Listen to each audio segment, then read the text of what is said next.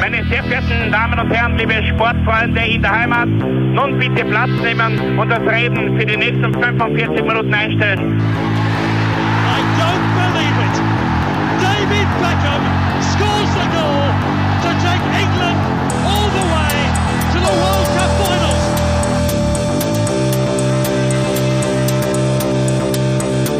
Oh, they've scored! I do not believe what I've just seen! Troy Deeney has scored a penalty! He scored! Oh, Troy Deeney has scored from a Leicester penalty that was saved by Almunia! Und warten noch ein bisschen, warten noch ein bisschen, dann können wir uns vielleicht ein, ein Viertel genehmigen. Herzlich willkommen, liebe Zuhörer und Sportfreunde, zur neuen Folge des Trikot-Austauschs, dem Podcast über Fußballtrikots und Fußballkultur. Mein Name ist Florian Brockmüller und an meiner Seite darf ich wie immer Klaus Vogelauer begrüßen. Hola heute. O Ola, äh, ja, Ola, das, das würden wir jetzt vielleicht gar nicht so äh, portugiesisch anmuten, aber ja. Ähm, Ich kann das ich kann ein Bom dia sagen. Bom dia, ja, das, äh, das hätte man jetzt erwartet. Da war jetzt ein bisschen, ein bisschen äh, verwirrt. Ja, Aber aufs Hallöchen. ähm, Passt das. Genau, ähm, wir sind aber nicht in Portugal zu Gast, sondern quasi, ähm, wir springen über den Atlantik äh, nach Brasilien. Genau. Einem, ja, ähm, ich muss ehrlich sagen, ähm, bei der Vorbereitung dieser Folge habe ich mir Gedanken gemacht, was ich vom brasilianischen Fußball so weiß. Ich muss leider sagen, es ist nicht sehr viel, Ja. weil es irgendwie ein weißer Fleck auf der Landkarte ist. Ich könnte mich auch nicht erinnern, dass irgendwie ähm, Fußballspiele aus, aus Brasilien, fernab der Nationalmannschaft, jetzt irgendwie groß präsentiert worden sind. ja, das ist eigentlich richtig. Also irgendwie ist das sehr, spielt das sehr, sehr geringe Rolle in unseren Breitengraden. Der Vereinsfußball jetzt vor allem gesehen. Ne? Richtig, ähm, wir, wir haben schon oft angesprochen, Eurogoals, man, ähm, gut, da kann man den brasilianischen äh, Fußball da nicht reinpacken, aber es hat nicht irgendwie die Möglichkeit gegeben, diese Ligen irgendwie in Europa ähm, in den 90ern, sage ich jetzt einmal, ähm, ohne, in, in Zeiten ohne Internet irgendwie ähm, aufmerksam zu verfolgen. Deshalb ist das für mich uninteressant. Also es ist Ja, ja, das geht mir genauso, ja. irgendwie, ja, mm, ja, nicht wirklich greifbar, aber es ist doch so interessant. Vor allem, weil mit dem Fla-Flu ähm, Derby ja wirklich der Klassiker der Massen, so wie es genannt wird, Genau, da, da ähm, heute bei uns am Tableau steht. Wirklich ein großes, großes äh, Aufeinandertreffen von zwei Mannschaften. Genau, der Klassiko, das Multidurch. Ja, es ist halt wirklich ähm, ein, ein Aufeinandertreffen auch von, von äh, wie soll ich sagen, die- dieser Besucherandrang, das ist halt wirklich ähm, gar, nicht, gar nicht zu vergleichen da, glaube ich. Ähm, wenn, wenn, du, wenn du da Sachen liest, dass anscheinend ähm, zeitweise Derbys da mit über 100.000 Zuschauern waren. Das sind ja, sind ja ähm, sind ja wirklich ähm, Zahlen, die es in Europa, ja, weiß nicht, vielleicht irgendwann in den 20ern, 30ern, da war das aber nicht wirklich, keine Ahnung, wie da die, die ähm, genau richtig. Ähm, die, der, der Rekord, hast du den herausgefunden? Den Rekord habe ich herausgefunden, ich muss noch kurz äh, gucken. Ähm, meine Notizen. Und ich glaube, dass wir in, unserer in unserer Südamerika-Folge auch schon mal ähm, Das, äh. Ich glaube, es waren gestreift haben, ja. 194.603 am 12. Genau, richtig, 12. genau. 1963. Lustigerweise äh, kein na, wie soll man sagen, das Ergebnis war 0 zu 0. Also es war, die 200.000 Ja. Leute haben nicht viel geboten bekommen. Aber, aber 200.000 Leute bei einem Fußballspiel, das ist. Beim äh, Vereinsfußballspiel. also ja, Man weiß ja aus diesem, der Südamerikaner sind also sowieso ein bisschen wahnsinnig, was das betrifft und, und, und Fußball verrückt natürlich. Ähm, und man kennt ja die Zahlen, die damals bei der WM 1950 kursiert sind, äh, die in Brasilien damals stattgefunden hat mit diesem äh, Uruguay-Sensationssieg. Ähm, da war ja beim, beim Entscheidungsmatch zwischen Brasilien und Uruguay waren äh, berichten zufolge 200.000 Leute im Maracanã. Und das Ja, ist natürlich Wahnsinn. für uns sowieso unvorstellbar, was schon aber daran liegt, dass es zum einen natürlich ein Riesenstadion ist, aber zum anderen äh, die Sicherheitsvorkehrungen natürlich nicht gar so äh, heutzutage vielleicht dann schon angepasst sind. Es auch, glaube ich, mittlerweile um die 60, 70, 80.000 äh, Fassungsvermögen, aber das war natürlich immer ein bisschen anders gehandhabt wie in Europa. Ja, und da, da, man, ich glaube, wir reden da auch von offiziellen Zahlen. Ich vermute, inoffiziell war, war, da, war da noch äh, Schlag 10% drauf und ich glaube, wir haben dann so richtig die, die richtigen die richtigen ähm, Zuschauerzahlen. Mhm. Ja, jedenfalls ein, ein wirklich großes und vermutlich das größte, wenn man von Zuschauerzahlen spricht, mhm. ähm, Derby weltweit gesehen. und das ist natürlich wert, dass wir uns auch die Trikots nochmal näher anschauen. Mhm. Und klassisch, wie wir das immer bei unseren Derby-Folgen ähm, handhaben, haben wir uns die Vereine aufgeteilt. Genau. Ich kümmere mich um Fluminense. Richtig. Und, und du hast quasi Flamengo, Flamengo äh, am, am, Start. Und ja, äh, lange Rede, kurzer Sinn, ähm, starten wir mit deiner 5. Wie oft, wie so oft muss ich dich immer enttäuschen, ähm, weil die 5 nicht am Beginn meiner Rede steht, weil ich bin das dann, oder wir sind es unseren Zuhörern immer schuldig, dass man abseits von den allgemeinen äh, ähm, Gedanken über den, den, den, Fußball im jeweiligen Land äh, ein bisschen was zum Club sagen. Und äh, deswegen schicke ich wieder kurz was voraus zum Clube de Regatas do Flamengo, wie er eigentlich heißt. Äh, also übersetzt vom Portugiesischen auf Deutsch vom flämischen Regattaverein.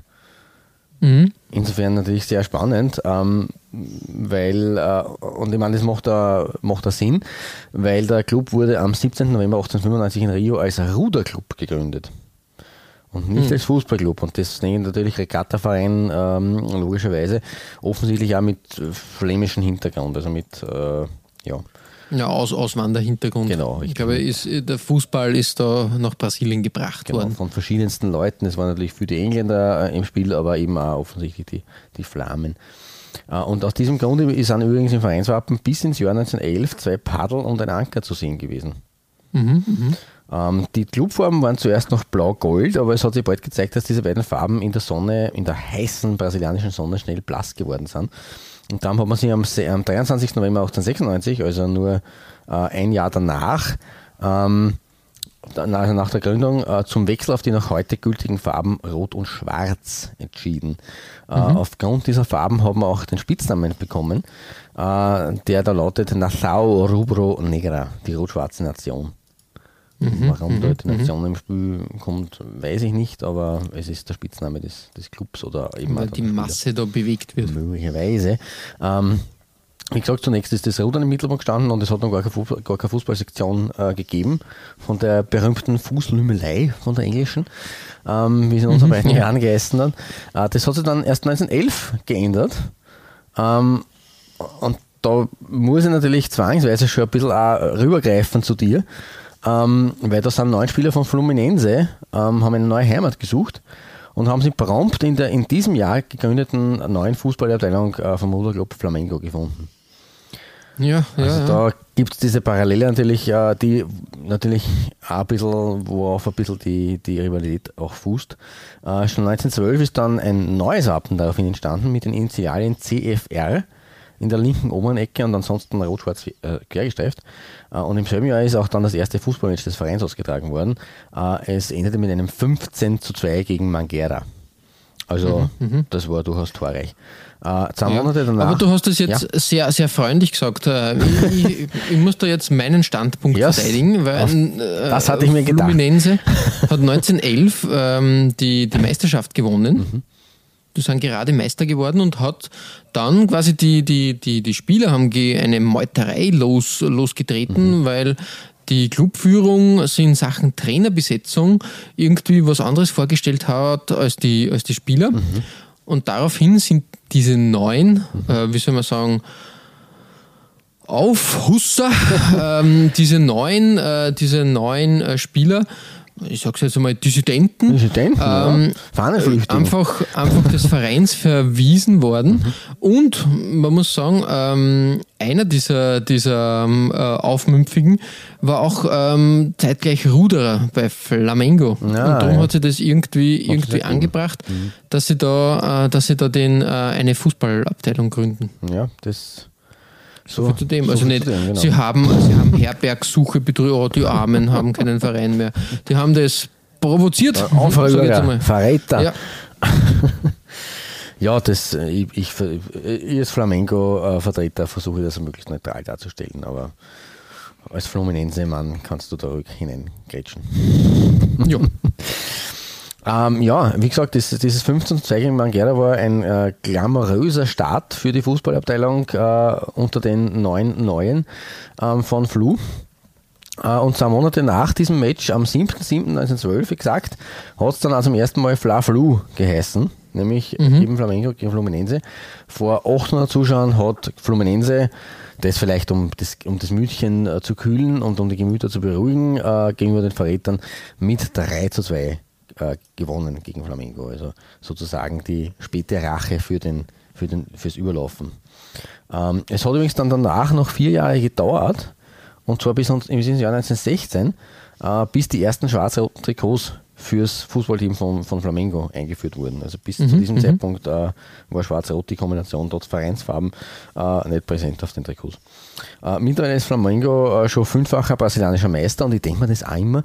Ähm, das, äh, und da spielt wieder das eine, was du in, in der Vorrede gesagt hast ähm, dieses Unkenntnis über den brasilianischen Vereinsfußball oder auch prinzipiell über den südamerikanischen Vereinsfußball, weil ja die Copa Libertadores eigentlich sie außerhalb von unseren ähm, Bereichen ausspielt oder von, unseren, äh, von unserer Wahrnehmung. Ähm, und Flamengo ist bereits fünffacher brasilianischer Meister. Ich denke mir dann immer, erst Flamengo, dann gibt es noch Corinthians, es gibt eben Fluminense, aber das gibt es doch nicht. Die brasilianische Meisterschaft wird seit Ewigkeiten ausgetragen mhm. und die sind fünfmal brasilianische Meister, aber eigentlich total wenig. Aber das ist äh, mitnichten so. Eigentlich sind sie äh, in der ewigen Rangliste auf Platz 5, sogar damit. Hinter Palmeiras, die, haben, die sind Rekordmeister mit 10 Titeln, dem FC ja, Santos mit 8, mhm. äh, den Corinthians Sao Paulo mit 7 und dem FC Sao Paulo mit 6 gut, gut verteilt sozusagen. Ja, also offensichtlich ist es wirklich so, dass, so die, die, die, dass es keinen äh, mega dominanten Club äh, im letzten, in den letzten über 100 Jahren gegeben hat in der brasilianischen Meisterschaft, der eben, so wie es bei uns in, in, in Österreich oder eben auch in, in Deutschland oder in, in anderen europäischen Ländern, äh, Schottland, äh, der Fall ist, der dann halt mit mhm. 20, 30, 40 Meistertitel eingeheimst hat sondern ja, richtig, richtig, es ist ein bisschen so wie mit Frankreich zu vergleichen, wo ja auch äh, Saint-Étienne, glaube ich, mit zehn Titeln Rekordmeister mhm, ist. Mhm. Also eigentlich irrsinnige, irrsinnige gute Aufteilung, was natürlich dann wieder, man kann sagen, es ist eine Schwäche, weil so viel da nach vorne kommen können. Äh, man kann es aber als Stärke interpretieren, dass quasi die Dichte so hoch ist, ähm, dass sie so viele verschiedene Clubs äh, den Titel holen können. Ja, kurzer Exkurs in die brasilianische Rekordmeisterstatistik. Ähm, der letzte Titel von Flamengo stammt aus dem Jahr 2009. Ähm, das größte Jahr der Vereinsgeschichte war aber 1981, da hat man die Copa Libertadores und den Weltpokal gewinnen können. Im Weltpokalfinale, oder damals hat es ein Einspiel gegeben, äh, mit einem 3 zu 0 über Liverpool übrigens damals. Also nicht ohne, muss man sagen. Ja, ja. Wie überhaupt da die, die Südamerikaner eigentlich in den 70er und 80er Jahren durchaus ähm, erfolgsverwöhnt waren in diesem ähm, Pokal oder Cup, ähm, was jetzt eigentlich in den, im neuen Jahrtausend geändert hat. Ähm, was noch wichtig ist zu erwähnen, kein anderer brasilianischer Club hat so viele Fans wie Flamengo. Wie Flamengo. Äh, in Summe drücken ca. 40 Millionen Anhänger den schwarz-roten landesweit die Daumen. Mhm. Das ist eine, eine Wahnsinnszahl. Ähm, das größte Idol des Clubs ist äh, mit Zico, dem weißen Pelé, wie man ihn genannt hat, gleichzeitig jener ja. Mann, der den Verein um, um 1980 herum eben zu seinen größten Erfolgen geführt hat und mit 568 Treffern auch Rekordtorschütze von Flamengo ist. Ähm, mhm. Neben Zico hat es einen zweiten Star gegeben, der seine Fußstapfen bei den Schwarz-Roten hinterlassen hat. Äh, weißt du, wen ich meinen könnte? Boah, nein, es sind nicht, nicht mein viele Verein. natürlich. Ich sag's. Ja, ja, nein, es war nur eine, eine, eine Interessensfrage. Äh, Habe ich selber auch nicht gewusst vor der Recherche. Romario. Wirklich, Romario, das ja. hätte ich jetzt nicht damit in, in Verbindung gebracht. Ich jetzt auch nicht unbedingt. Muss ich gestehen. Genau, aber Romario mhm. hat eben auch seine, seine Spuren hinterlassen bei Flamengo. Äh, Spitzname Baixinho, der Kurze. Ja, ja, passt sogar. Ja, passt ganz gut dazu. Weitere Ex-Flamengo-Kicker, die man durchaus kennen könnte, sind Bebeto, äh, mhm, Raimundo ja, Orsi, ähm, mhm. Italiener, Sokrates, äh, Wagner Love, ja, den ja. man auch kennt, oder der berühmte, berühmt-berüchtigte Arthur Friedenreich. Den haben wir schon mal in einer mhm, Folge. Mhm. Da hast du einmal was gesagt über den. Deswegen braucht man da jetzt gar nicht viel dazu sagen. Ähm, in unserer Südamerika-Folge, ähm, Folge 42 war das, glaube ich, äh, haben wir festgehalten, dass das Maskottchen des Clubs der Urubu, der Neuweltgeier ist. Äh, und der, ja. der nun dazu seit 2000 offiziell Samuka heißt, aber das ist den Fans nicht so ganz geheuer, das taugt ja nicht. Ähm, der Urubu ist ein schwarzer Vogel, der eben vor allem in Brasilien vorkommt. Äh, in den 60ern wurden die Flamengo-Fans mit dieser Bezeichnung allerdings noch rassistisch geschmäht. um eben auf die okay, okay, okay. Äh, größtenteils äh, schwarzafrikanische Abstammung äh, der Flamengo-Spieler hinzuweisen. Wie sich das gewandelt hat, habe ich dann eben in Folge 42 äh, schon mal erzählt. Also das kann man dort einfach nachhören. Deswegen lasse ich das eher ein bisschen nur so am Rande. Äh, der Urubu hat übrigens ähm, äh, ein, ein, ein anderes Maskottchen abgelöst, ähm, der von einem argentinischen Zeichner namens Lorenzo Moyas äh, gezeichnet wurde oder eben auf Papier gebracht wurde. Und du wirst nie wer das war. Das alte Flamengo-Maskottchen war Popeye. Wirklich? Ja.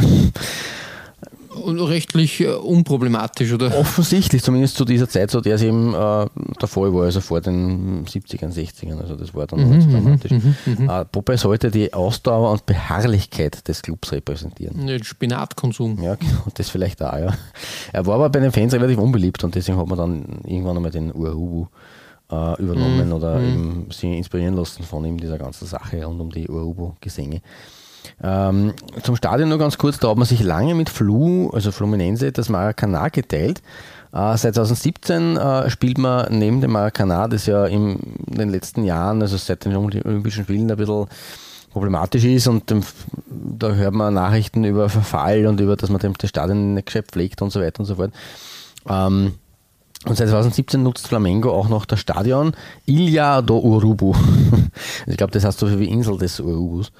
Ähm, aber, und das ist auch sehr kreativ und sehr kurios eigentlich für so einen großen Club, man spielt wegen der großen Fanbase im Land, wegen diesen 40 Millionen auch so manches Heimspiel ganz woanders im Land. Also man wandert aus bei Heimspielen und, und dann in, keine Ahnung, Sao Paulo oder Coritiba oder wo auch immer äh, ein Heimspiel auszutragen. Reisemannschaft. Genau, also eigentlich auch ziemlich ähm, faszinierend. Ähm, Flamengo hat übrigens neben dem Duell mit Fluminense noch ein zweites äh, Derby, das ja noch wichtig ist, nämlich das mit Vasco da Gama. Und das äh, ist bekannt als Classico dos Milhões, das Klass der Klassiker der Millionen. Ähm, und ist durch die unterschiedliche mhm. Spielweise von den zwei Teams geprägt, weil Vasco da Gama spielt eher einen kraftvollen Fußball und Flamengo stellt fürs äh, Jogo Bonito, also für das schöne Spiel. Mhm, mhm ähm, mhm. das muss man ja auch noch kurz erwähnen, weil eben, wie gesagt, Flamengo neben Fluminense einen zweiten Derby-Rivalen hat, einen großen. Ähm, 405 Partien hat es bis jetzt gegeben, Stand Juli 2019 zwischen Flamengo und Fluminense. Äh, bei den Siegen steht es 130 zu 150 aus Flamengo-Sicht. Also ist Fluminense bisher mhm, äh, mhm. am erfolgreichsten gewesen. Aber genug der Vorrede. Ähm, und ich freue mich dann auch schon auf deine Worte zu Fluminense. Ähm, wir kommen zum, zum meiner Nummer 5 und das ist ähm, ja, verbunden mit einem speziellen Ereignis. Äh, für die Olympischen Spiele in Rio, nämlich 2016, hat es ein ganz besonderes Commemorative Kit gegeben von Flamengo, nämlich mit glitzernden Sternen. Äh, und das wurde 2016 in der Campeonato Brasileiro und 2017 in der Campeonato Carioca getragen. Ähm, durch die vielen Sportarten, neben Rudern und Fußball, gibt es ja noch etliche weitere, die bei Flamengo betrieben werden, äh, war bei Olympia natürlich ein Spezialtrikot absolut aufgelegt, weil das natürlich eben diese äh, vielen äh, äh Sportarten repräsentiert. Und äh, dadurch ist eben 2016, 17 dieses kohlegraue Shirt mit dem Glitzer entstanden und der Glitzer, der soll für die Träume der Olympiathleten stehen. Oh, wirklich? Oh, wirklich. ja, und, nicht schlecht. Äh, ich finde es durchaus ähm, sympathisch, eben, dass man da mit Olympia ein bisschen den Bürgerschlag probiert. Und auf der anderen Seite muss ich sagen, ich war sehr fasziniert, wie ich das, das Shirt gesehen habe, weil man dachte, was ist denn da los? Sind da irgendwelche, ist das nicht gescheit gewaschen oder ist da, sind da Flecken oder was ist denn da los? ja, das ist wirklich so gewollt, dass auf dem Schwarz eben, oder auf dem Anthrazit äh, dunkelgrau äh, diese Sterne eingehoben sind. und deswegen, ja, musste ich das als meine Nummer 5 vor den Vorhang holen. Ja, nicht schlecht auf jeden Fall. Ein, ein, guter, ein guter exotischer Start. Was danke, Besonderes danke. einmal, sage ich jetzt einmal. Richtig. Das, ja, hat man nicht alle, alle, alle, weiß nicht, das, ähm, gerade von Adidas als, als Ausrüster der, naja, vielleicht in der Zeit schon eher, aber, aber da hat es Phasen gegeben, da wurde nicht so viel ähm, Schnickschnack geboten, würde ich mal behaupten. Ja, definitiv, absolut. Deshalb ganz, ganz schön eigentlich und, und was Besonderes. Mhm. Es hat jetzt, glaube ich, Adidas hat immer wieder jetzt am europäischen Kontinent äh, für die großen Mannschaften Bayern, Juventus etc. Mhm. Äh, immer wieder solche, ähm, solche Special Kits dann herausgebracht in Verbindung mit irgendwelchen E-Sport-Events, äh, ja, kann ich mich erinnern. Mhm. Und an, an dies, ähm, diese, diese Trikots erinnert mich dieses Design etwas. Ja. Aber ich, ich finde es cool, mhm. dass das äh, so richtig ähm, zum Einsatz gekommen ist. Genau, absolut. Also am Rasen getragen, eben in, um diese Zeit mit den Olympischen Spielen. Finde ich sehr sympathisch und schaut auch von der, jetzt, wie gesagt, die Designoptik ist jetzt nicht äh, überragend außergewöhnlich, aber ich finde, das ist sehr schön und schlicht von, der, von dieser Grau-Rot-Kombination. Schwarz-Rot, es ist, es ist ein gräuliches äh, äh, Shirt, aber äh, das Schwarz-Rot eben des Vereins und dieses äh, legendäre CFR-Logo, äh, ähm, dazu die Sterne, äh, ja, finde ich find gut, dass man sowas zum Anlass nimmt, weil man Olympia ist jetzt auch nicht, das ist dann doch noch was Seltenes und da kann nicht jede Stadt mit einem Fußballverein darauf verweisen, dass man da ein Sondershirt eben ähm, hingelegt bekommt oder, oder sich genau, machen richtig, lässt. Richtig. Du sagst das. Und wie gesagt, das hat sich immer angeboten, durch die verschiedenen, also dadurch, dass der Verein so breit aufgestellt ist, äh, diesen Brückenschlag zu suchen. Ja, cool. Genau. Schön. Das zu meinem guter Start. Als Auftrag, genau. Richtig. Und dann hüpfen wir in die Fluminense-Brühe. Äh, Na, ja. äh, muss ich natürlich äh, als, als äh, Vertreter von Flamengo ein bisschen ähm, äh, sagen? Bandagen heute. Nein, nein, Ungewohnt nein. hart. Nein, nein, nein. Ich, ruder, ich, ruder, ich rudere schon zurück. Achtung, warte. Ja, also Ruderverein. Genau. angebracht. Richtig. Na, äh, wir, ich übergebe den Staffelstab und freue mich schon auf Fluminense Geschichten und Geschichte und äh, bin schon gespannt auf äh, die Fluminensen, auf die Fluminensen, auf die Fluminense äh, Trikots vor allem. Jawohl. Ähm, fangen wir, rollen wir das Feld auf, mhm. äh, arbeiten wir mal die Geschichte etwas auf. Ähm, Fluminense nennt sich selber als der älteste Fußballverein äh, Rios, mhm. was durchaus auch stimmt, weil im ähm, am 21. Juli 1902 wurde der Verein vom Anglo-Brasilianer Oscar Cox gegründet.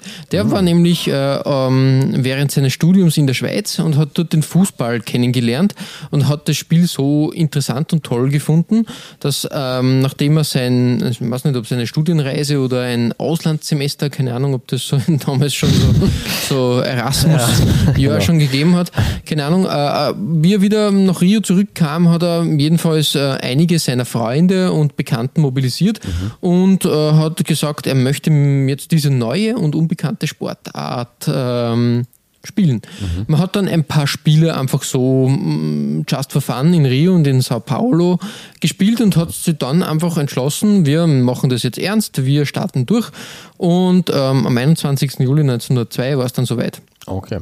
Am 19. Oktober hat dann sogar die erste, erste offizielle Partie stattgefunden ähm, gegen den Paisando Cricket Club. Mhm. Also quasi so wie bei uns die Vienna wurde da auch eine, ein Cricket Club quasi ja, dazu, äh, ob, wie sagt man, ähm, äh, heruntergestuft und mhm. musste zum Fußballspielen antreten. äh, das war dann für Fluminense eine leichte Übung. Man hat das nämlich das erste Spiel 8 zu 0 einfach gewonnen. Na, Entschuldigung, aber es ist äh, kein 15 zu 2. Also.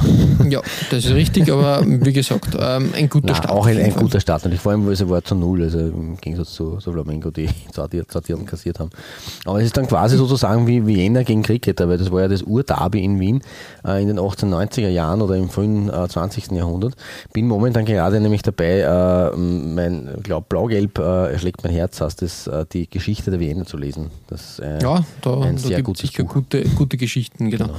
Ähm, um ein bisschen den äh, Fla-Flu, Flu-Fla-Touch äh, da reinzubringen, am 7. Juli 1912 ähm, hat es äh, die erste Partie gegeben mhm. zwischen den beiden Mannschaften. Genau. Und obwohl äh, Flamengo ja quasi, wie wir schon vorher ge gesprochen haben, neun von den vermutlich, ich sage jetzt mal, elf Spielern, gehen wir mal davon aus, dass der Kader vielleicht ein bisschen größer war, mhm. ähm, aber zumindest neun, neun Stützen ähm, da äh, Fahnenflucht begangen haben. Mhm. Ähm, hat man trotzdem das Spiel, das erste Derby 3 zu 2 gewinnen können. Genau, ja.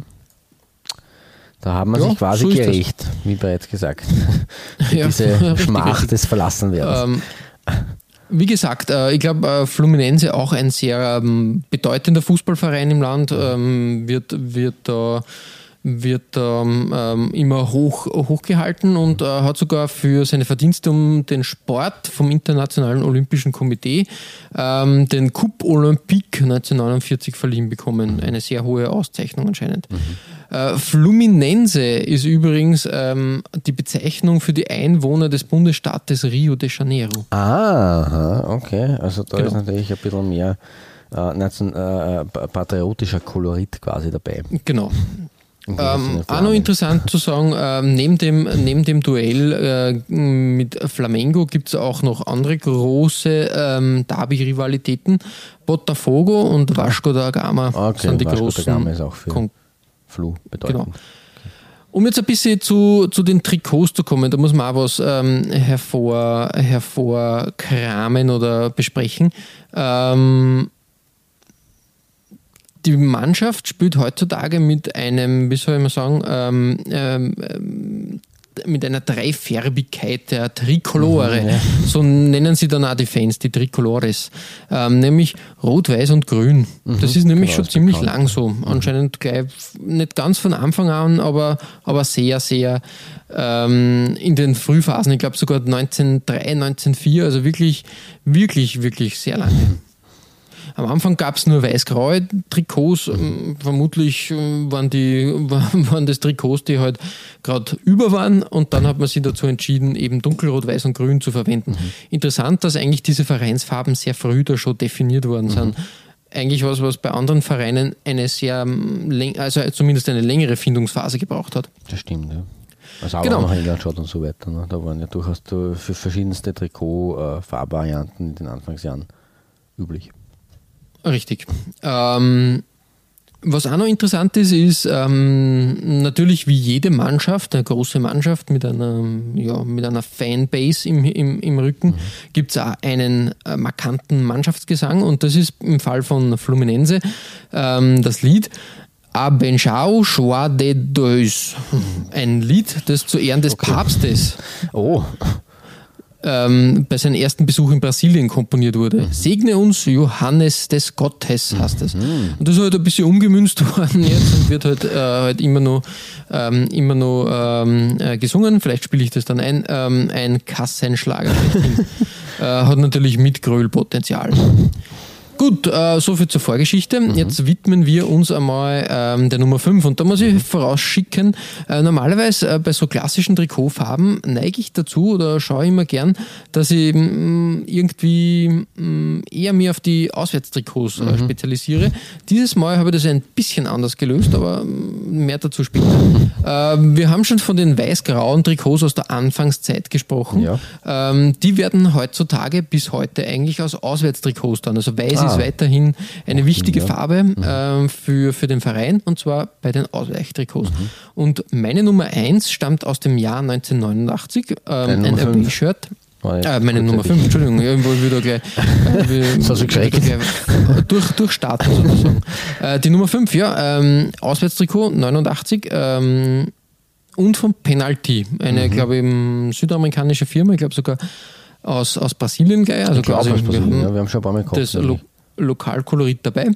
Und da sehen wir ein grafisches, äh, einen grafischen Federschmuck, möchte ich fast sagen, in weiß-rot gehalten. Also die wichtigsten Farben sind, sind da. Ich glaube, dass die Querstreifen sieht man am Bild nicht so gut, aber ich vermute, dass die grün gehalten worden sind. Mhm. Also alles irgendwie, irgendwie mh, hm, vorhanden, was den Verein auszeichnet. Und ich muss halt ehrlich sagen, ähm, das Trikot hat es deshalb auf, auf meine Nummer 5 geschafft, so ein Design halt ähm, de facto nicht von, von ähm, europäischen Ausrüstern ja, kenne.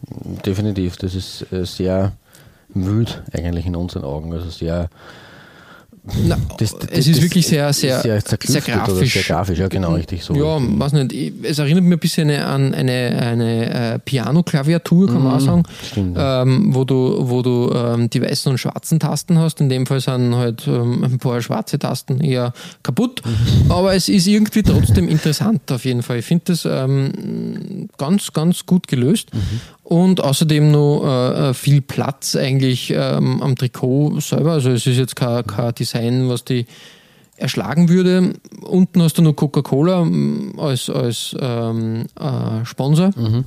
Würde auch an die Softdrink-Folge gut passen. Stimmt. Ähm, ja, wie gesagt, ein, ein interessanter Start von, von Penalty. Ähm, ein Ausrüster, der es eigentlich in, nach Europa noch gar nicht geschafft hat. Und deshalb ja. war mal interessant, ähm, da beim, in der 105. Folge da mal zu, zu präsentieren. Mhm. Nicht schlecht.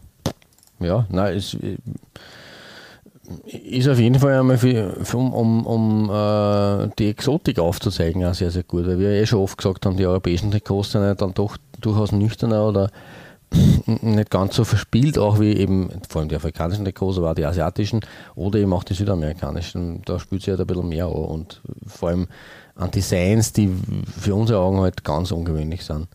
Ja, ja, richtig. Finde ich cool gemacht eigentlich. Also es würde sich natürlich in Europa eher weiß nicht, ob, ob das so sich durchsetzen würde. Aber ja, ich glaube schon. Also es ist, ich glaube, es ist nicht mehr, mehr die Frage, ob sie das durchsetzen würde, mhm. sondern ja, es ist alles möglich und es ja es war halt für mich irgendwie ungewohnt, weil sowas ähm, war man, also wenn man jetzt äh, das Jahr noch dazu rechnet mit 1989, war man halt von, von, von den großen, großen Mannschaften und großen Ausrüstern halt nicht gewohnt. Ja, da war vielleicht ja. äh, Brasilien schon ein bisschen mutiger. Mhm, das stimmt, ja, definitiv. Genau. Na, coole ja, ähm, so, viel, so viel zum, zum mutigen Design auf der 5. Mhm. Ähm, Klaus, äh, bei deiner Nummer 4, was erwartet uns äh, da? Ja, ich, ich, reise ins Jahr 2010, also ein bisschen von, vom Jahr 1989 wieder weg und ein bisschen mehr in die Neuzeit. Und auch 2010 kein äh, echt gutes Jahr für den Verein war. Sie waren damals Titelverteidiger, wie bereits erwähnt, 2009 äh, den Titel geholt äh, und sind aber nur, nur 14er geworden als Titelverteidiger. Äh, mhm. Trotzdem möchte ich dieses Jahr näher beleuchten und das hängt mit dem Ausweichtrikot, also mit dem Third-Shirt in diesem Jahr zusammen. Weil, äh, auch da muss ich dazu sagen, bei Flamengo sind die Heimdressen nicht unbedingt groß kreativ. Die sind durchaus äh, eine Standalone-Geschichte, weil sie rot-schwarz ähm, ähm, quergestreift sind. Das kann mhm. man, wie gesagt, ich glaube, ich habe ein GRK-Trikot gehabt, das so in der Art äh, war. Aber ansonsten ist das schon durchaus ähm, auch was, äh, ein Merkmal von, von, von Flamengo. Aber die variieren nicht. Also über die Jahre hindurch gibt es natürlich schon auch, wo, wo man ein bisschen was sehen kann, aber seit den 70ern, 80ern bis in die Neuzeit ist da Nuancen vielleicht unterschiedlich. Ähm, allerdings ähm, muss man sagen, bei den Auswärts-Jerseys kommt auch immer ein sehr ähnliches, ein sehr ähnliches Muster vor. Das werden wir aber später noch sehen und das ist zumindest ja, ein bisschen interessanter. Ähm, zum 100-jährigen Jubiläum der Fußballsektion allerdings, und das war eben 2010, 2011, also 1911 eben die Gründung, äh, hat man sich was Besonderes einfallen lassen, und zwar ein Third-Kit aus den ursprünglichen Dressen und Vereinsfarben Blau und Gold. Und das von Ausrüster mhm, mhm, Olympicus. Das würde also auch in die Folge von exotischen Ausrüstern passen. Ja, richtig, richtig. Ähm, ja. Weiß es gar nicht, wo Olympicus herkommt. Wir haben, glaube ich, sogar schon mal ein Shirt gehabt von denen. Mhm, also da einspringen. Ja. Na, Portugal, glaube ich, aber ich bin okay. mir nicht sicher, ob das dieselbe Firma ist oder ob das. Ja, Na, sie haben in Portugal, glaube ich, auch schon mal ihre. Aber da fällt mir das, äh, das, ähm, das äh, markante O, was dann ja. da irgendwie, irgendwie ähm, gezeichnet wurde. Interessant auf jeden Fall. Mhm. Ähm, vielleicht, vielleicht äh, gleiche Firma, vielleicht eine Copycat, man Kann weiß es nicht. auch sein, ja. Das, es gibt dann, es gibt da glaube ich irgendwas mit diesen Ausrüster, es gibt Olympique, gibt es auch noch nämlich. Ja, das ist das, glaube ich, was, haben wir gehabt, das, was die portugiesischen genau, richtig, was, gehabt hat. Genau, richtig, richtig, du genau, sagst also das. Ein Olympikus, das ist eine, okay. Genau, richtig. Das, äh, Sagt man aber auch glaub, was in dem Zusammenhang. Schwierig, schwierig. Aber interessant auf jeden Fall. Es ist natürlich auch passend zu einem Verein, der jetzt eben, wie gesagt, äh, verschiedenste Sportarten ähm, bei sich vereint. Also sie haben neben Fußball und, und, und Rudern auch äh, äh, Basketball, Judo, Schwimmen, Volleyball, Wasserpolo etc. etc. Ähm, da passen natürlich auch aus wie Olympikos wie die Faust aufs Auge. Ähm, mhm. Und wie gesagt, bei diesem Trikot ähm, mit den blau-gelben Querstreifen, ähm, aber nichtsdestotrotz dem rot-schwarzen Wappen und dem äh, diesen Ruder, also Anker und den Ruderpaddeln, äh, ähm, da hat man sich schon wirklich cool auf die äh, Ursprünge eigentlich zurückbezogen. Ähm, Finde ich, echt nett. Ähm, Batavo lassen wir das ein bisschen außen vor. Ähm, übrigens, und es ist fast ein bisschen eine, eine Doppelbelegung, ich muss gestehen, ich war schlimm, aber als 15 Jahre davor hat der Gesamtverein ähm, sein Centenary gefeiert, also sein 100-jähriges. Mhm. Äh, und da hat es auch ein, äh, da hat's ein, ein, eine Spezialedition gegeben in Home fürs Home-Shirt und auch fürs Away-Shirt. Ähm, und auf dem Away-Trikot wurden die aktuellen Farben schwarz-rot mit den alten Farben blau-gold vereint. Und dieses Trikot, das unter anderem auch der Romaria zu dieser Zeit getragen hat, äh, ist so quasi mein kleiner Exkurs ähm, zur Nummer 4 oder Sie es Doppelbelegung äh, Nummer 4. Ähm, recht spannend eigentlich. Äh, ich habe jetzt leider nur die Rückseite gefunden, vielleicht äh, stelle ich auch noch die, die Vorderseite äh, dazu, zur Folge. Aber eben diese, diese Farben zusammenfließen zu lassen und immer mit so ist für unsere europäischen Augen auch ungewohnt, würde ich behaupten. Aber eine spannende ja, Idee. richtig, richtig, ja. Eben zum, zum 100-jährigen Jubiläum des Vereins. Gute das, Sache, ja. Das, deswegen meine Nummer 4 hier ähm, in dieser Folge. Erinnert mich ein bisschen an den AC Parma und Champion damals. Stimmt. Ähnlich. Ja, das ist ähnlich, wahr, ja. ähnlich äh, in der Handhabe, aber mhm. ja, sehr schön. Definitiv, ja. Genau, und von den 90ern ähm, ist ja der Weg nicht weit äh, in die Mitte der 80er und genau dort hüpfen wir bei dir hin. Äh, mit einem Ausrüster, wo ich gar nicht gewusst habe, dass der in Brasilien da seine, äh, sich mal ausgetobt hat. Ja, richtig. Ähm, 84 ist ähm, die, ähm, die äh, wie sagt man, Jahreszahl, die, die ich mhm. ausgesucht habe. Mhm. Ähm, da war nämlich Le Coq Sportif am Ruder und ähm, man muss ehrlich sagen, ähm, bei den großen äh, Mannschaften sind ja immer große Ausrüster am Werk, kann man sagen. Mhm, ja. äh, mehr dazu dann im, im Laufe der Folge. Es waren eigentlich, also ich schätze mal, Penalty wird auch in Brasilien ein großer Ausrüster sein, mhm. sein aber auch Adidas jahrelang, äh, jahrelang Ausrüster von, von Fluminense gewesen. Mhm. Ähm, normalerweise sagt man immer, das wird, wird untereinander aufgeteilt. Stimmt, ne? Da hast du einen Nike-Verein und, und einen Adidas-Verein, aber da war das jahrelang im, im Gleichschritt Marsch sozusagen. Trotzdem, ähm, 1984, Le Coq Sportif und da wirklich ein klassisches, schönes ähm, Trikot, äh, sage ich jetzt einmal. Mhm. Und ähm, wirklich, wirklich ähm, interessant, dass hier, hier zum Beispiel die, die weißen Streifen da etwas dicker gewählt wurden. Ja, stimmt. Ähm, äh, gefällt mir sehr gut. Ähm, wirklich, wirklich klassisches Design. Ja, Südamerika als, als ähm, Brustsponsor, ja, das passt eigentlich. Das Blau ähm, hat dieses tolle Design leider irgendwie zusammen. Leider, ja. Ist, ist leider wirklich ähm, schwierig. Ja, kann man, kann man nichts machen. Trotzdem finde ich, finde ich ein, ein, ein wirklich, ähm, also wirklich, äh, also für die Arbeit von Le Coq Sportiv zu der Zeit, also wirklich toll gelöst mit dem breiten weißen Kragen ähm, und den Ärmelbünden. Wirklich ähm, schön, schön ausgesucht ähm, und, und ja, das ist halt so ein Instant Classic aus den 80ern. Ja, definitiv. Also das ist ein, ein ja, Stil und Klasse hat das. Absolut. Auf jeden Fall. Also es ist ja wieder, spricht da wieder für Cox Sportiv, dass sie da gute Arbeit abgeliefert haben. Auf jeden Fall. Ja, jedenfalls, ähm, ich finde ähm, die, die, die Heimtrikots da wirklich, wirklich interessant, weil die variieren auch ziemlich durch. Mhm. Also, wenn wir, wenn wir später noch besprechen, da sind die Auswärtstrikots fast schon äh, langweiliger, okay. weil die wirklich durch die Bank halt weiß gewählt worden sind. Okay. Also, das ist halt wirklich äh, so klassisch ähm, weiß äh, für, für auswärts.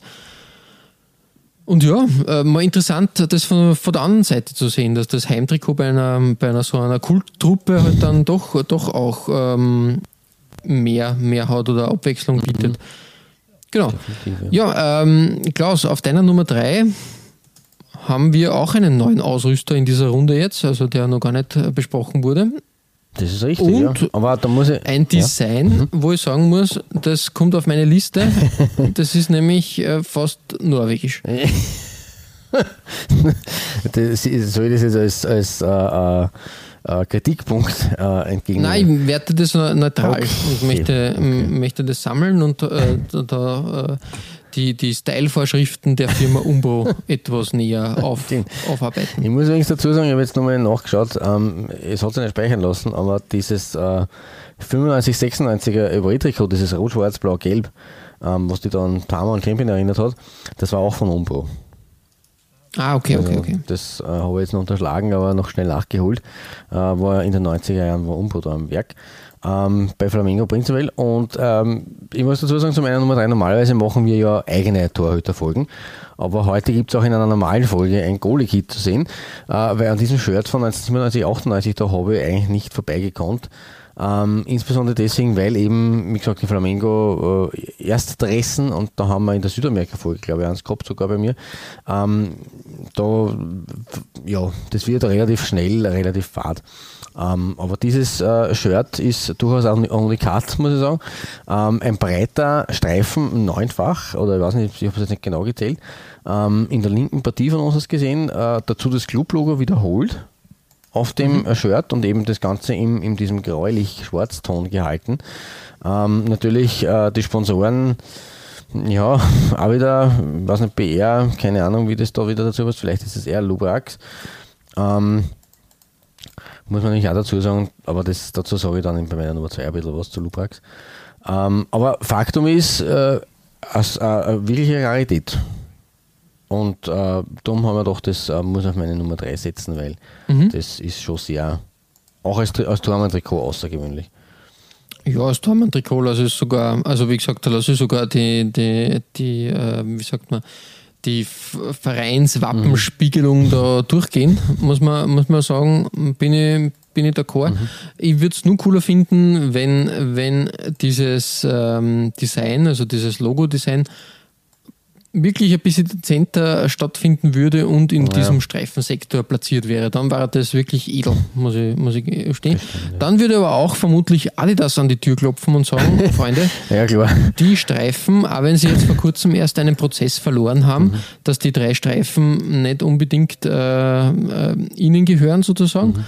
Ähm, ja, ähm, trotzdem äh, wirklich, wirklich äh, coole Sache. Definitiv, danke, danke. Und ja, eben um ein bisschen das, die Diversität zu zeigen, die da bei äh, Flamingo vorhanden ist. Ich glaube auch, dass, dass sie in den 90ern rund um die äh, 100 Jahre Feierlichkeiten des Hauptvereins sowas ähm, in der Art gehabt haben, im Heimtrikot mit diesem CFR, das, vielleicht gab ich das auch noch aus. Aber wie gesagt, als Dormann-Trikot Hut ab, durchaus äh, ungewöhnlich und, und darf man nicht daran vorbei eigentlich in einer Flamenco-Folge.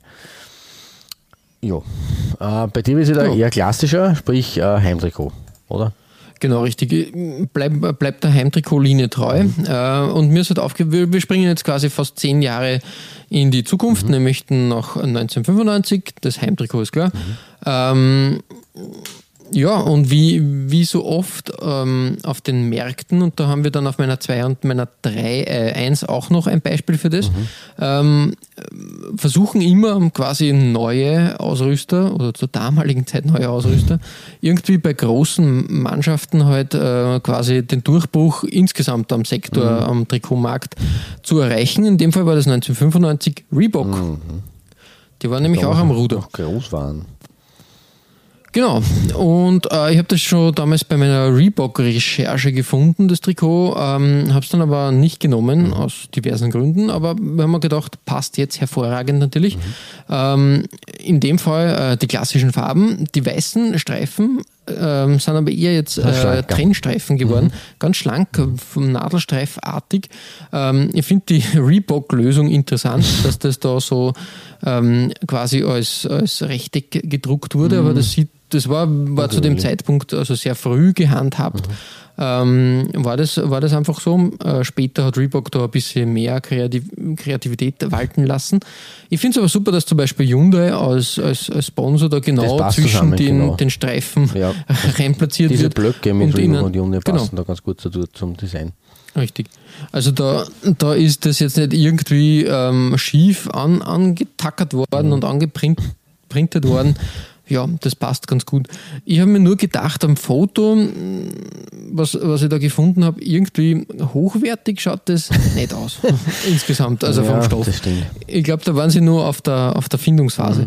Ah, der Kragen, Ja, das ist eher so ein Don Johnson ja. Hawaii-Hemdkragen, finde ich. Also das ist irgendwie komisch. Ähm, gefällt mir gar nicht. Also diese Lösung, entweder bis oben hin oder wirklich einen klassischen V-Kragen, aber diese ein bisschen was von beiden, nein, das geht gar nicht. Finde, finde ich nicht gelungen. Mhm. Nein, ist schwierig, ja.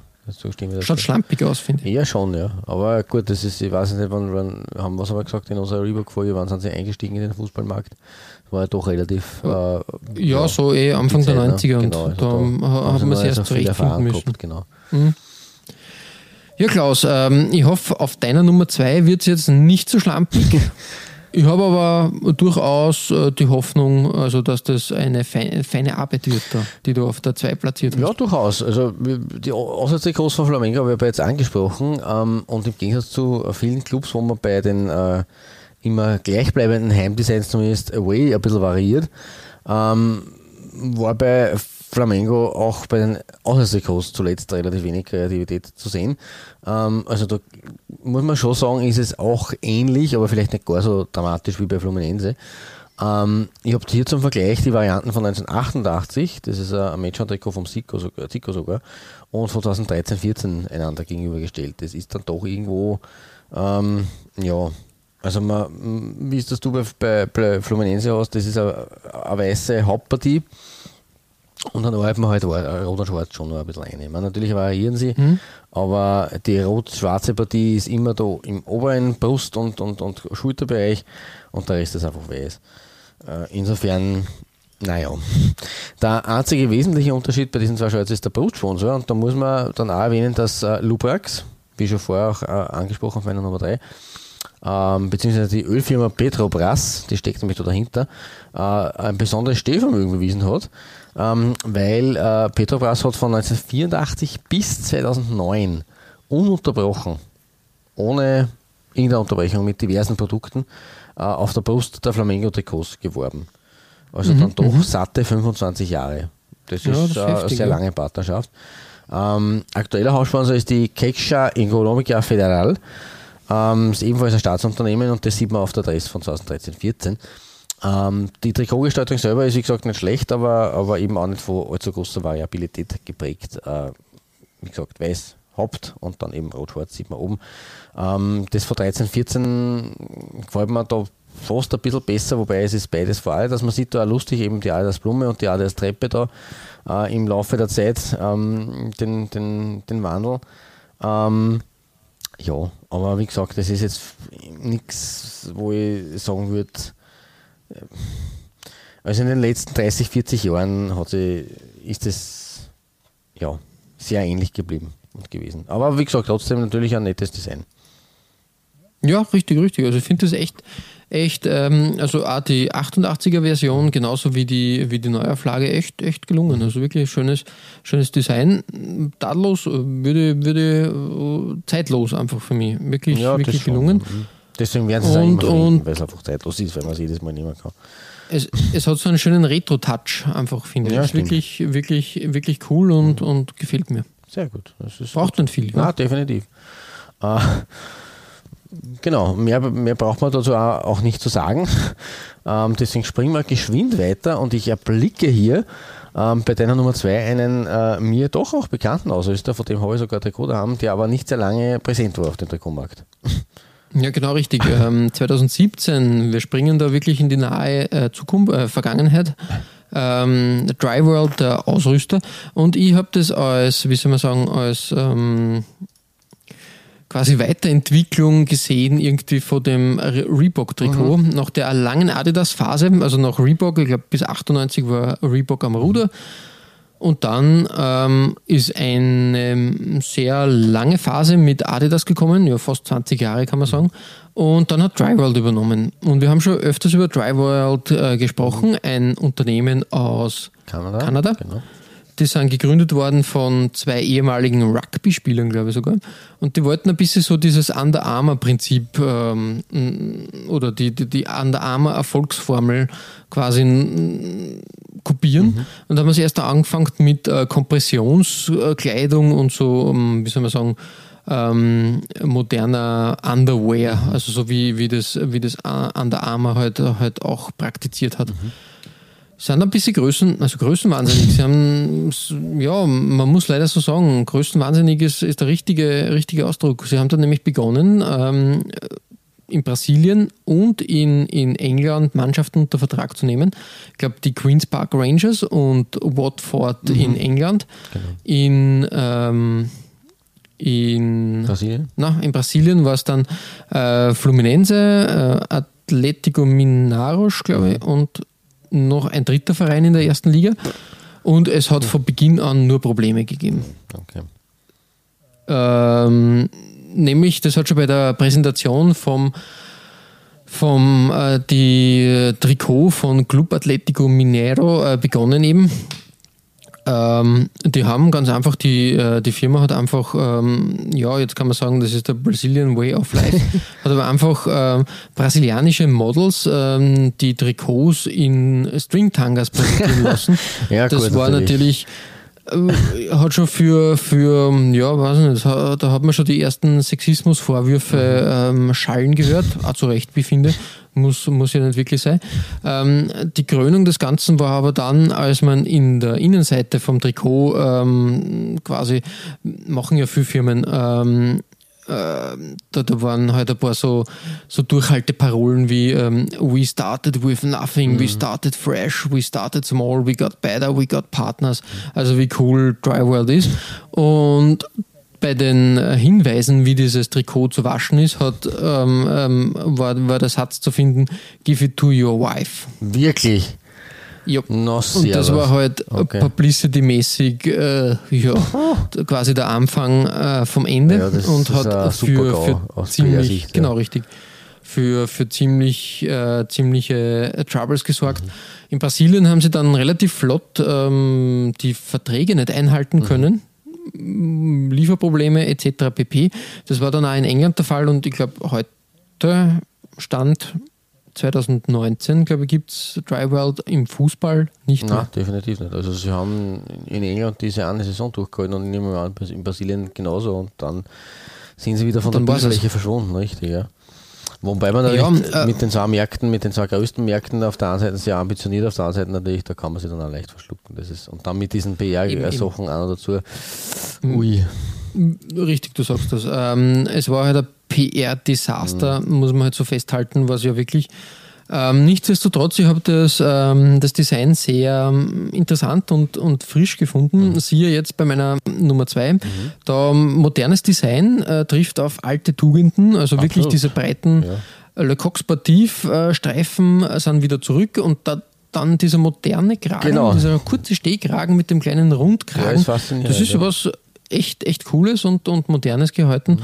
Und ja, nichtsdestotrotz bin ich auch der Meinung, und das werden wir dann bei meiner Nummer 1 sehen, Dry World hat halt wirklich, ähm, also ja, die, die, die haben Under Armour im ganzen Konzept und in der ganzen Idee einfach versucht zu kopieren. Mhm. Bin, ich, bin ich ganz, ganz fester Meinung.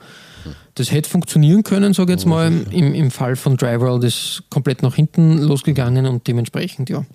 Ja, was sehr schade ist, weil ich habe eben auch ein Tribal, äh, oder zwei Tribal Trikots sogar von die, von, von die Queensberg Rangers, ähm, die mir sehr gefallen, muss ich sagen. Also die sind auch sehr, ja, war durchaus modern gemacht, gehalten, modern gemacht, genau. Also es war eigentlich ein mhm. Top, Top äh, Dressen. Kann man nicht sagen. Ja, ja, ja. wie gesagt, schade. Ja, Klaus, es ist soweit. Wir sind auf deiner Nummer 1 angelangt und da ist quasi der, der Magnum, äh, das Magnum-Shirt schlechthin.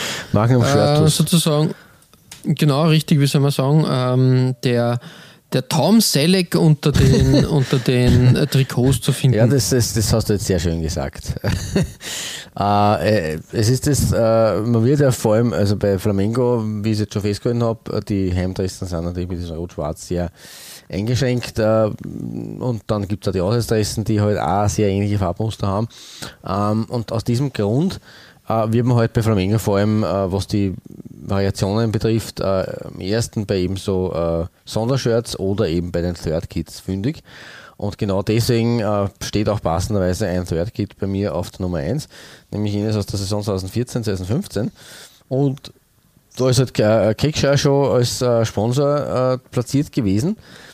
Und wie du schon gesagt hast, Tom Selig würde es alle Ehre machen, weil ähm, da sind einfach die, äh, die, die, die, die Fauna und Entschuldigung, die Flora von, von Brasiliens mhm. Urwäldern äh, haben wir sich da zum, als Inspiration genommen. Und ja, also es könnte auch äh, mit ein bisschen Fantasie als Hawaii-Hemd durchgehen. Ähm, Finde ich aber ehrlich gesagt wirklich, wirklich äh, cool eigentlich. Vor allem, weil es sehr äh, stylisch und trotzdem daherkommt, weil es eben einfärbig ist, dadurch, dass da mit äh, Rottönen operiert wurde, also es ist eigentlich nur rot äh, in verschiedenen äh, Schattierungen. Und in der Schulterpartie ist halt das Schwarz wieder zu finden. Dazu Adidas und äh, das Club-Logo in weiß und Keksha eben auch passend in schwarz, schwarz und anderen weißen Buchstaben mit Ausnahme von diesem mhm. bisschen orange, dunkelgelben äh, ähm, Part im, im, X. Aber das ist für mich eine sehr runde Sache eigentlich. Äh, der Spon äh, wir haben immer wieder schon gesagt in unserer Sponsorenfolge etc., äh, dass oft Sponsoren natürlich problematisch sind auf Trikots, äh, weil sich das komplett schlagt. Haben wir jetzt auch bei dir gehabt mit ähm, na, was haben wir da gesagt, mit Südamerika, mit, den, mit dem in Blau. Hier finde ich das eine sehr gelungene Kombination. Also ein, eines der Positivbeispiele, wie man das zusammengefügt hat. Ähm, eben in Kombination mit Ausrüster und Clublogo und äh, das restliche Shirt eben in einem Rot mit äh, Print in, in Palmen oder in, in, in, in Dschungeloptik finde ich sehr geil. Mhm, mhm. Deswegen ja, finde ich auch, habe ich eigentlich de facto noch nie gesehen ja. in der Art und Weise. Und wenn, dann war es meistens, also wenn wenn es irgendwie sowas gegeben hat, war das recht schlecht, wie ich finde. Das, das ist eben genau der Punkt, weil es so dezent daherkommt. Ähm, finde ich wirklich das eigentlich sehr, ich will nicht sagen edel, aber sehr schön. Also das, das, deswegen ja, muss ich das auf meine Nummer anstellen, weil da sind, haben wir schon echt schon viel plumpere äh, äh, Versionen gesehen von solchen Versuchen.